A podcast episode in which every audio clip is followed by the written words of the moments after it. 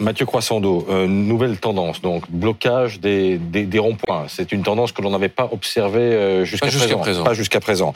Durcissement dans le fond et dans le ton également, dans, dans, l'exercice évidemment de ces, ces de, mouvements de grève. Journée du coup à haut risque, mais j'allais dire pour les, les deux parties, à la fois pour l'exécutif et pour, les, syndicats. Oui, on y est. Hein. Ce qui surprend, euh, je trouve, d'une certaine façon, c'est que tout était écrit. En fait, il n'y a, aucune surprise de la part des syndicats. Hein. Les manifestations n'ayant servi à rien, ils passent à la vitesse supérieure. Et puis, il n'y a aucune surprise non plus de la part du gouvernement, qui a annoncé qu'il ne reculerait pas sur sa mesure phare, le report de l'âge légal à 64 ans. Résultat, on est passé ce matin en fait du dialogue de sourds au bras de fer. Est-ce qu'il aurait pu en être autrement? Ben, La vérité, c'est que le gouvernement n'a rien fait pour. Hein. Quand vous voulez négocier, vous gardez quelques atouts dans votre manche quand même, de quoi offrir une victoire même symbolique aux syndicats ou à certains syndicats pour faire baisser la mobilisation.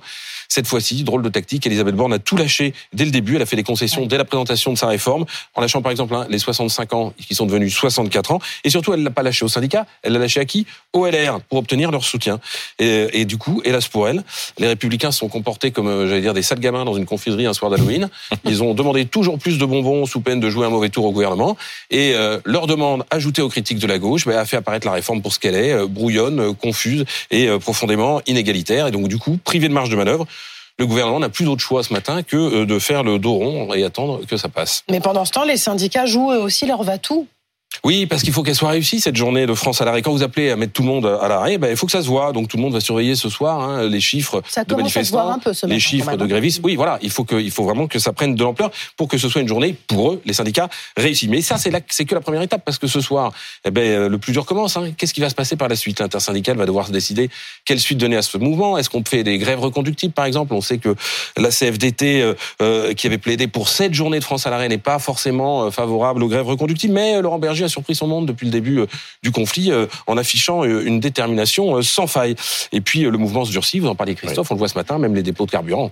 Franchement, je demande comment on va sortir. Ben, il y a un scénario optimiste, j'allais dire de bon sens, avec un geste politique fort. Tout le monde se remet autour de la table à l'initiative de l'exécutif, que ce soit Emmanuel Macron ou Elisabeth Borne qu'il n'a jamais fait depuis trois mois quand même. Hein. Depuis trois mois, l'intersyndicale n'a jamais été reçu par l'exécutif. Alors, il n'était pas question que Laurent Berger soit reçu dans les prochains jours. Ben, en tout cas, ça, pour l'instant, ils n'ont pas été reçus. Il faut le dire. Il y a eu trois coups de fil d'Elisabeth Borne un, soir de manifestation. Le problème, c'est que c'est difficile de recevoir les syndicats quand vous avez rien à leur offrir. Juste le second scénario, c'est celui du rapport de force dans ces deux versions.